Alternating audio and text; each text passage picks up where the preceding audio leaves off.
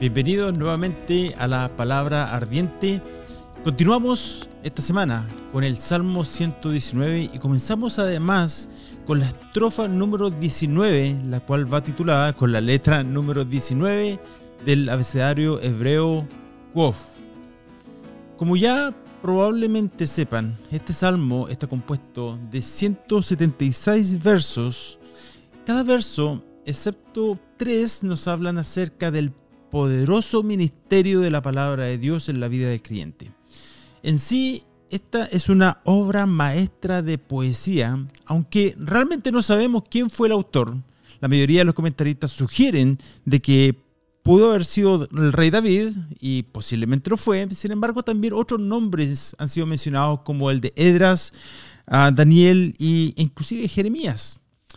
No sabemos quién fue el autor y Dios en su voluntad divina lo permitió así, para que nuestro enfoque no sea en el hombre, sino enteramente en la perfección y la maravilla de la palabra de Dios. De modo que comenzamos con la estrofa número 19 y leemos desde el verso 145 en adelante y dice así. He clamado con todo mi corazón, respóndeme, Señor, guardaré tus estatutos. A ti clamé, sálvame y guardaré tus testimonios. Me anticipo al alba y clamo. En tus palabras espero. Mis ojos se anticipan a las vigilias de la noche para meditar en tu palabra. Oye mi voz conforme a tu misericordia. Vivifícame, oh Señor, conforme a tus ordenanzas. Se me acercan los que siguen la maldad. Lejos están de tu ley. Tú estás cerca, Señor, y todos tus mandamientos son verdad. Desde hace tiempo he sabido de tus testimonios, que para siempre los has fundado. Bueno, en primer lugar, eh, quisiera clarificar algo que encontré en varias versiones en español, que la traducción de este verso decía, clamo con todo mi corazón, respóndeme, oh Señor, y, guardaré tus leyes. Lo cual me pareció extraño, porque es como si dijera, ah, respóndeme Señor, y después guardaré tus estatutos o leyes como si fuera, como si una cosa dependiera realmente de la otra. Les comparto que encontré que las mejores versiones en el idioma español no llevan la letra I, como en este caso. Si tienes acceso a una aplicación en el Internet o a la concordancia Strong, verás que en hebreo la letra I no está en este verso. Personalmente uso varias versiones bíblicas, pero la nueva Biblia de las Américas es mi preferida, la cual, eh, en mi opinión, es una de las más fieles al idioma original, en el cual la Biblia fue originalmente escrita. Entonces dice el verso 145, he clamado con todo mi corazón, respóndeme Señor. Esta es una hermosa imagen que nos da ánimo de alguien que se aferra, agoniza y que lucha en cierta manera con Dios por una respuesta. Respóndeme Señor. Tal vez esta no sea la oración más elocuente, ni tampoco la más hermosa, ni la más elegante, ni la que parezca más religiosa, ni la más larga, tal vez sea la más básica de las oraciones. Pero el salmista clama con todo el corazón y eso es lo que hace una oración poderosa. Cuando es sincera, eso es lo que Dios mira en el corazón, la sinceridad del corazón. Por ejemplo, si como humanos luchamos con diferentes pecados y aún existen pecados persistentes en nuestras vidas, ¿clama nuestro corazón las mismas palabras que este versículo? Cuando somos débiles y necesitamos ayuda, nos damos cuenta de que si no fuera por su ayuda, ¿estaríamos realmente perdidos? El hecho que el salmista exprese que su clamor haya sido con todo su corazón, nos muestra un modelo de oración, su pasión y dependencia de Dios. Pero también nos dice que de alguna manera el salmista parece estar en problemas.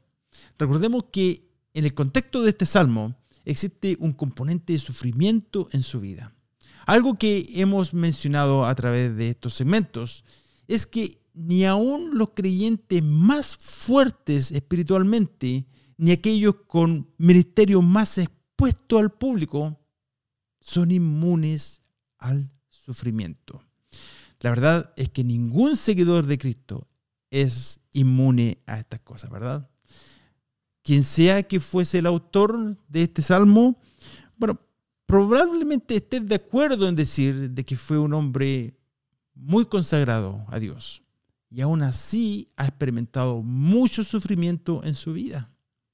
Y a través de estos versos le ruega a Dios que le ayude en el medio de esta hora de dolor. Jesús nos promete, de hecho, en Juan 16:33, estas cosas os he hablado para que en mí tengáis paz. En el mundo tendréis aflicción, pero confiad, yo he vencido al mundo. Así que no se trata de si es que tendremos aflicciones, sino que habrán tiempos o estaciones en nuestras vidas que sufriremos adversidades por la causa del Señor. No sabemos cuál era exactamente el motivo de la agonía del salmista por la cual viene a Dios con este clamor tan profundo. Tal vez estaba pasando por un sufrimiento debido a una derrota. Tal vez una decepción, un tiempo de desánimo, una muerte, la espera de una oración sin contestar, o la persecución constante de sus enemigos, o una combinación de todas. Quizás cuando estés escuchando estas palabras, te estés identificando con el salmista, porque tal vez hay un dolor en tu corazón y aún así te quiero animar a que, aunque sea difícil de comprender a veces, Dios trabaja en nuestras vidas a través del sufrimiento para hacernos bien, para producir algo en nuestras vidas, aunque no lo veamos en esos momentos de dolor, lo creemos, ¿verdad? Un verso que probablemente has escuchado y el cual probablemente te lo sepa de memoria. Romanos 8:28 dice lo siguiente. Y sabemos que Dios hace que todas las cosas ayuden para bien a los que lo aman, esto es, a los que son llamados conforme a su propósito. Parte de ese bien el cual Dios está trabajando en nuestras vidas a través del sufrimiento, es que nuestros corazones sean unidos aún más a la palabra de Dios. En la vida del semita, estos sufrimientos se han tornado aún más dolorosos, pero le, le han causado sumergirse más y más profundo en la palabra de Dios, de modo que sus aflicciones le están ayudando para su bien y para la gloria de Dios. Pero hay algo más que está produciendo en el salmista. Y esto es algo que no siempre nos damos cuenta en la vida del creyente. Es que el sufrimiento está destinado a producir aún más obediencia. Veamos entonces qué dice en la segunda línea del, del verso 145. Dice, guardaré tus estatutos. En pocas palabras, mientras más arde el fuego en el horno de la prueba, su determinación es aún más fuerte por obedecer la palabra de Dios. Pero en términos prácticos, queridos hermanos, ¿cómo llegamos a ese lugar? Mm, y eso es difícil. ¿Cómo evitamos tropezarnos cuando llega ese momento de prueba? ¿Cómo transicionamos desde esa etapa de nuestras vidas, cuando viene la prueba o el sufrimiento y el resultado de esa prueba es decepción hacia un lugar de madurez, donde ese sufrimiento o prueba nos lleva a una mayor determinación por obedecer a Dios? La respuesta está por todas partes en este mismo salmo. Amando y cultivando ese amor la palabra de Dios. Este es un verso que estaremos compartiendo un poco más adelante. Está en el Salmo 119, verso 165. Mucha paz tienen los que aman tu ley y nada los hace tropezar. Siglos más tarde, Pablo les habla a los colosenses que la palabra de Cristo habite abundantemente en sus vidas. ¿Pero por qué? Hermano, porque siempre vas a vivir eso que ocupa tu mente. Hmm. Se trata acerca de tu manera de pensar, de eso que has depositado en tu mente día y día. Se trata del Espíritu Santo trayendo a tu memoria desde ese pozo profundo la palabra de Dios que ha sido depositada a través del tiempo, en ese mismo instante, instante cuando tanto lo necesitas. Habían prioridades importantes en la vida del salmista. Y algo que consistentemente hemos compartido es que en el tope de su lista estaba el tener la capacidad de poder guardar y obedecer la palabra de Dios. Es el Espíritu Santo el que trabaja en nuestras vidas para poder obedecer la palabra de Dios. Y cuando hablamos acerca del ministerio del Espíritu Santo en la vida del creyente, la Biblia nos revela una conexión inseparable entre el Espíritu Santo y las escrituras que inspiró. Existen muchos pasajes que nos hablan acerca de esta conexión y del trabajo del Espíritu Santo en la vida del creyente, pero solo te comparto este por el momento, Efesios 6:17.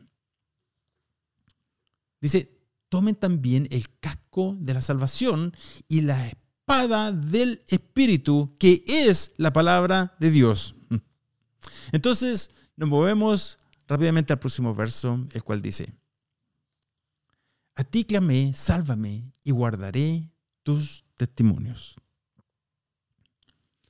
Tal vez habrá notado que la idea es más o menos la misma en este verso comparado con el anterior. Y esto no es un accidente, querido amigo.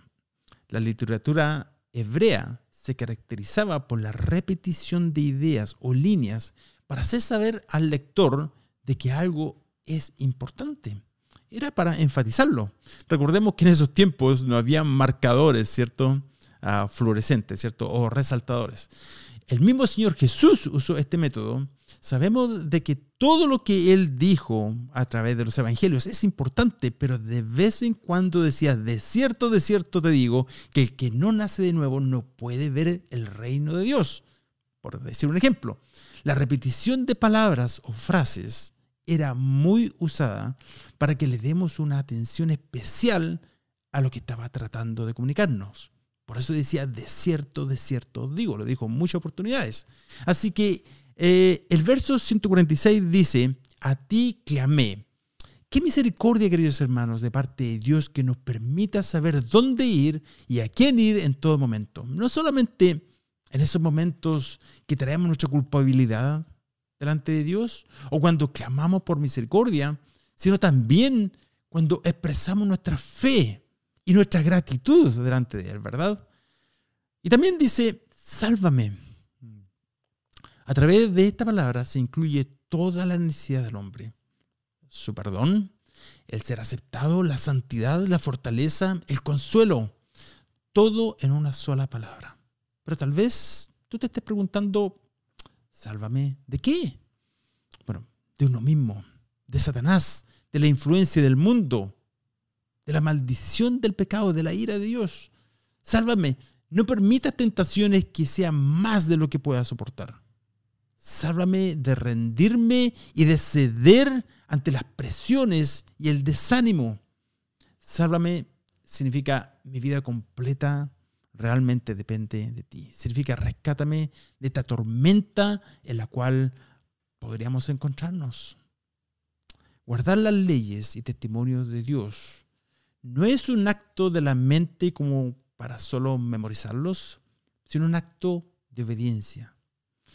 De conocerla, darnos el tiempo para meditar en ella. Y algo que hemos mencionado en otras ocasiones es que para poder guardar la palabra de Dios debemos primeramente aprenderla.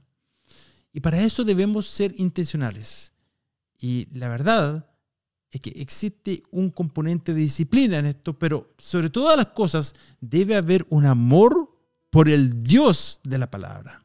El salmista eleva esta oración a Dios con un corazón sincero, lleno de pasión, pidiendo sabiduría, fortaleza y la habilidad de poder obedecer a Dios aún en medio del sufrimiento. Déjame decirte que esta siempre será una oración que traerá placer a Dios. El ejemplo más grande Es el mismo Señor Jesucristo quien sufrió a través de todo su ministerio, lo dice a través de todo el, libro de Marcos. Y Hebreos 5.8 nos dice, y aunque era hijo a través del sufrimiento, aprendió lo que es la obediencia. Tal vez tú también estés pasando por un tiempo de prueba o sufrimiento. Y en mi oración, que este tiempo cumpla su propósito divino en tu vida, para santificarte y fortalecerte, para traerte a ese lugar de mayor sumisión y obediencia a la autoridad de la palabra de Dios. Espero en mi oración de que este estudio te sea de edificación y de provecho hoy en día. Aún para mí ha sido bueno recordarme de estas verdades significantes y confío en que serás diligente en ir a tu Biblia y ver allí si que estas cosas son así. Que Dios te bendiga y será hasta que nos conectemos una vez más cuando compartamos los siguientes versos del Salmo 119. Será hasta pronto.